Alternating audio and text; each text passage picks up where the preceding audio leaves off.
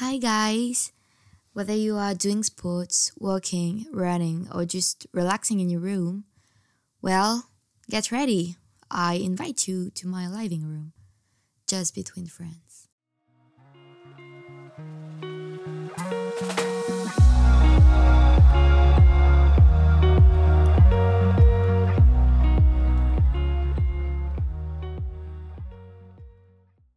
So, hi everyone. Hello. Okay, we already like uh, record a podcast in French about sexuality, but I know like foreign people cannot understand it, so I can feel you. And here I am with my friend Celia. So can you introduce Celia a bit, please? So now we're turning to English. So my name is Celia. I'm actually a student at the uh, Institute of Pol- Political Institutes in Grenoble, um, as Aurelia actually. And I'm here to talk about sexuality in English. Your accent is so great. Oh, thanks. um, so yeah, we are trying to demystify the stereotypes that goes around sexuality. Yeah. Just to have a free conversation without any taboos. shame. Yeah, Yeah. any shames, any taboo, any no cliche. Yeah. So that's why we're doing that because we know that sexuality around the world uh, is uh, like quite secret and uh, parents don't talk about that uh, to their children actually. So it uh, bring me to the first uh, point. It was actually an affirmation.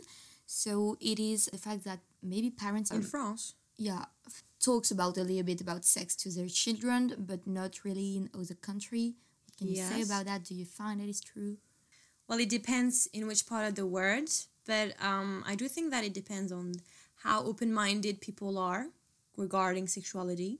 I think I can know people in France that are very, very narrow-minded and very comfortable mm-hmm. with talking to sex in general. But in, all, in in the other hand, there is, I guess, many other country that the parents are more allowed it or, or at least feel more free to talk about it with their children.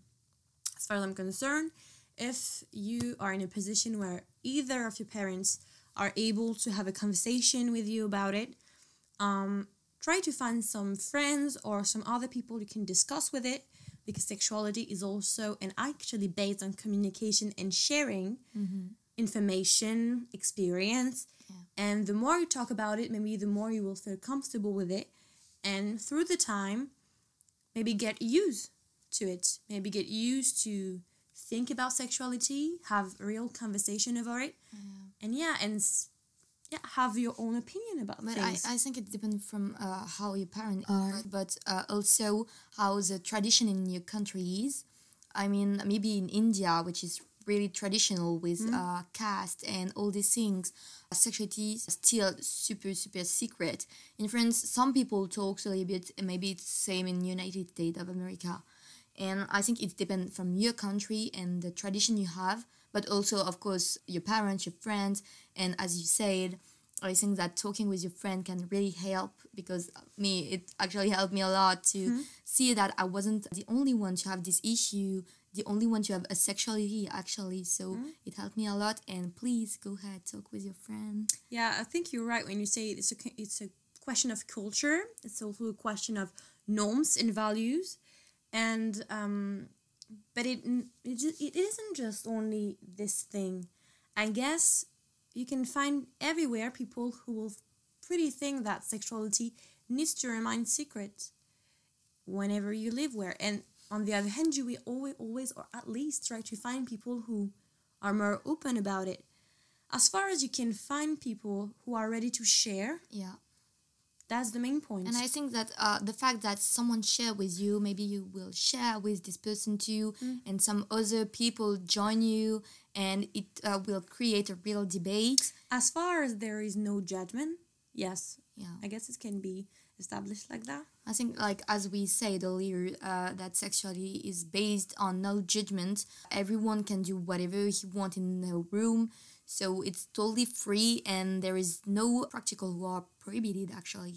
well uh, if we talk about sexuality the words that coming to my mind right after it is communication sharing Yeah. respect Respect, and consent. consent and also take time because sexuality there is no norm there is not a normal form of sex. There is no there is not a perfect age to start having sexual intercourse with others but you need just to be prepared and do what you feel is good for you. Do not be forced or put in under any pressure because it should not be like that. Yeah do not force you to do something that you, You- don't want yeah. to of course and i think that yeah communicating speaking with the person that we maybe have sex relationship with him is very important to know what is waiting for you and what is uh, boundaries between you and this person so be on the same page about Yeah. that Yeah, yeah, that's true. Um, when it comes to having sexual intercourses with other people, saying what you want and what you don't is a must. Putting boundaries, say, there is my limit, I can go any further, it's really important. Yeah. Just just remind that um, the limit that you have maybe put yourself in one position, like just in one time, might change in the future. And that's completely okay. But yourself and the other won't be able to say it, to express it, if there is no communication. So I think that the base, the base, the foundation of everything is actually communication. Yeah, and about Is communication. Yeah, of course, but like people should respect uh, your choice of Yeah. living, and I think this uh, three word like consent, communication, and respect go together. Uh, because about consent, uh, we should uh, say about the no, the word no, because sometimes it's really forget in society, and men or even women think that is a yes, but actually that is a no. And it's never too late to say no during an action of sexuality with someone. Yeah, yeah. Totally. No is a word that should be respected and not even be reconsidered once it's said or even not said when you're having sexual activities with someone. But you see, thanks to no verbal gesture communication, that she's not into it or he's not into it. Don't push it, don't Yeah, rush it. yeah. Just try to understand what's going on. Yeah. Take and ask time. like, are you really okay? And like, if he says no, or she or he says no, or them maybe, just stop it. just ask like sometimes like, do you want to go further or not? Yeah. That's really important, and I think it brings me to another point about feeling confident and feeling okay and ready, almost uh, ready to do things with people. well, I guess confidence comes very f- from a different topic. Like, Yeah. Of course, you need to be at least a bit good with yourself when it comes to to show you entirely naked with someone you might know or might not know. But um, it's something that grow all of your life. You might start being confident way after you start your sexual life. I mean, not self confident, but confident in the general situation. Like a, uh, feel that you can trust people Yeah. in face of you. Well, um, having sexual activities involve feeling good Yeah. with the person you you're about to do things with, obviously, and um, it's the same thing I was I was said before. Don't rush, don't push. If you're not feeling ease, that's okay. Just say it and withdraw. Yeah, and be careful. So it brings me to another point.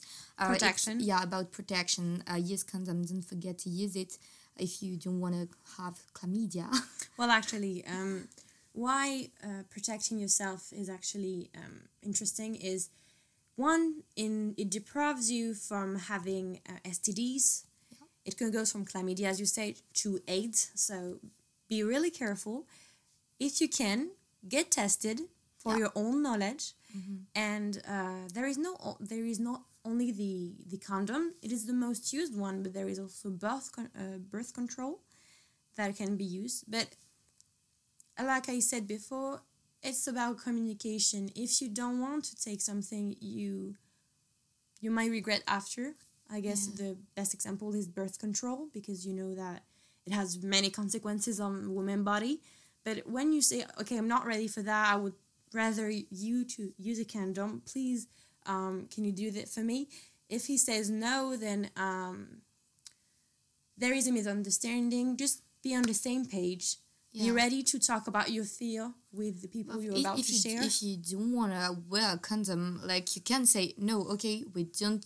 Uh, like we will not do that. If you don't want to, people You should respect your choice to use some. as far as if someone wants to or do not want to use a condom, the main point that needs to be respected is uh, the will of both sides. Yeah. It's not all, only goes for the girls. The guy have to say their own opinions and their own feeling too. Maybe they don't feel comfortable wearing condom. You don't know, but if you Could just have to be sure that um, both of you get te- get tested and that there is no um, possible um, condition But involved. when you get tested, uh, be sure that you make it like maybe together to be sure because Yeah. you're never sure. Like I mean, A you can you can uh, have sex uh, with someone that you saw for the very first time Mm-hmm. in bars or I don't know, and it can assure you, yes, I get tested yesterday, but you never know if it's true or not. yeah. So true. be careful. And uh, to have another question, it's about the first time. Is the first time hurt or not? It depends because every woman body and especially vagina is different, and um, really it depends. As, as far as I'm concerned, I didn't feel very hurt. It just felt different because uh, when you're used to tampons or even your finger when you have self pleasure, well, the size is quite different from a penis to uh, from a tampon. Sorry, to a penis. It's very very different. So I think you just need to be prepared and in a good environment when you feel comfortable and just great like no pressure the surroundings are okay the people you're about to do it with you feel okay with it I too think that uh, people should be in a mood to if Yeah. the person really wanted to, because if he not really want to, it will be feeling inside uh, when the penis maybe will penetrate. And I think the whole point, as you said, also is being kind of wet to do it. yeah yeah of course um, it needs to be very lubricated um, so you can produce it very naturally uh, but also you might need some some more extra thing to make sure that there is no um, very hurtful moment i would say. When when you get comfortable with someone there is there's might appear that yeah you just don't produce enough supreme and it might hurt but in this case just be prepared for everything to go in the good way for you to feel the most comfortable it can ever be Yeah. and that's just super important And do not hesitate if you feel hurt during that. Say to your partner, like, Yeah. can you go slowly, please? Because Yeah. I'm feeling bad right now. again Yeah. communication again So say what you really want and where is your limits uh, to your partner each time. yeah That's the most actually important. yeah And you said about fingering, so we're gonna bring to another point is uh, woman masturbation, which is really taboo. I know that uh, this practical, uh, not everyone uh, knows about it Mm-hmm. uh, and think that they can do that, but actually girls who can. So, what can you say about that? Well, um, self pleasure concerning just only women is something I would say very taboo, very not said, because there is this whole thing that goes around it. It should be secret, it sh- should not be shared, that's very private, don't talk about it, don't do it. No, um, discovering your own sexuality and realizing that at some point you need to discover yourself and see what you enjoy or not Yeah. is very important for your own development Yeah. your own personal growing, empowerment as well. So, sexuality, self sexuality is very important. And if you feel like you should maybe discover yourself a little bit more, that's completely okay. Explore yourself, discover by your own if you feel the need to. And on the contrary, if you don't feel any comfortable with touching you in any kind of way, that's okay as well. There is, as I said before, no norms, so don't put pressure under your head. Mm-hmm. And if you think that you might need some, I don't know, advice or just communicate with others, as I said before, try to find people of trust that you can talk with. It could be friends, but it could also be parents if they're able to Yeah, talk I with think you. it's important to normalize that and not feel ashamed if you Yeah. do that because I know it can be my case at the first place. Like I don't know, Well, a don't. few years ago, and you should never should be ashamed or pity to doing that Mm-hmm. because that's kind of natural and I think it's super benefit for you in your future experiences Yeah, totally. to experiment these all things about masturbation. the, the more you discover about yourself the less you will have surprises that might goes not that might goes wrong when uh, you will do with someone else because when you have tested things by yourself and you say okay that's just not my thing uh, it hurts or you that's will not just my like thing find what is better for you, uh, what you like, what Mm-hmm. you don't like, and you'll be able to guide for your partner during like sexual acts. Yeah, totally. But just don't be ashamed. That's okay. You're not the only one who do this. You will never be the only one who does that. And uh, that's completely fine. Just be okay with your own sexuality. And if you don't want to share with others, that's fine too. And if you are not interested in discovering your body by yourself, that's also okay. Yeah. And it uh, bring me to another point. We are talking about shame and taboos, women masturbation, but now we can talk to that about uh, open relationship. Open relationship. Well, just to clarify, let's just define what open relationship are. It's when people in relationship, usually just two people, decide to have sexual intercourse out of their relationship with other partners. But we might say that it's based on common accord.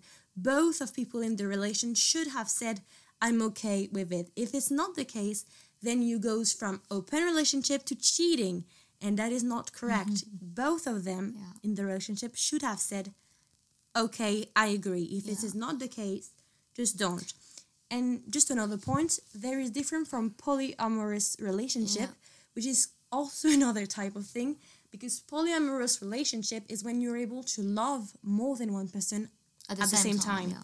And so you can have sexual intercourse with them, but also have other relationship with them. Like you can be uh, in a couple with two men, three men, etc. Yeah, and I think that you definitely should be agreed on each terms, like a contract, as I said. You should be agreed on what you can do And what you can't. ba- yeah, where you can't. Boundaries. It's always about that, but now, like in this practical, more than maybe never, because you don't know what's going to happen when maybe your boyfriend is going to uh, hang out with another girl. But mm-hmm. because you agree about that, but you can't know, so it's really important to put the limit, put the rules of this relationship.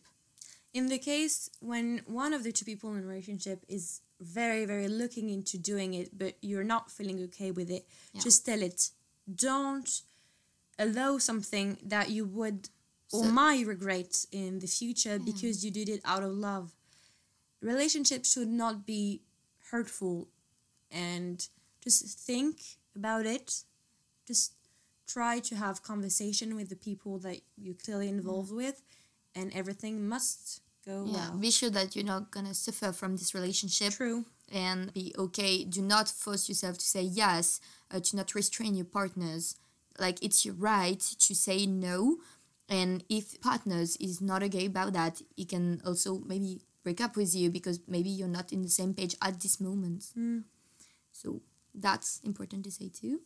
And I think that was the last question. Do you want to say something? The last thing that I want to say is after hearing out us talking about sexuality in English, you might have to just keep in mind the few things communication, boundaries, respect, and time that are the key points that you should keep in mind when it comes to sexuality and discovering your body. Mm-hmm. There is no normal sex, there is no normal age, normal practice. Just feel when you feel it, when you th- when you say to yourself, "Okay, I guess I'm ready. I want to," just go ahead and try to find a person or you can practice with or just talk about it, but without any pressure, any judgment. Mm. That's the thing you should really, really, really, really. Like we should Understand. forget the thing that sex is about performance. No, no, it's no. about pleasure. It's about sharing. It's about a moment of intimacy that how you and you can decide how this thing will happen for you because that's your moment yeah. and it's not owing to anyone. It's just your property. So don't think that experiences, experiment, and whole performances I can say in pornographic uh, scene is real because that's not the case.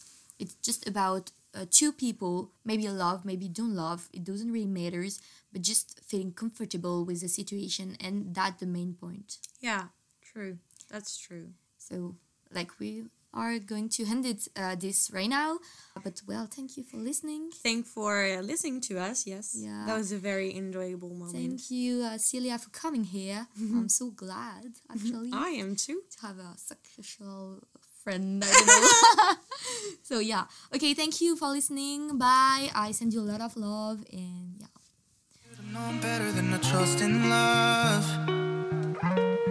It's like this whole world keeps on messing it up. Yeah. I thought that I could do better if I just believed. I'm thinking back to when you were in the sweater that you got from me.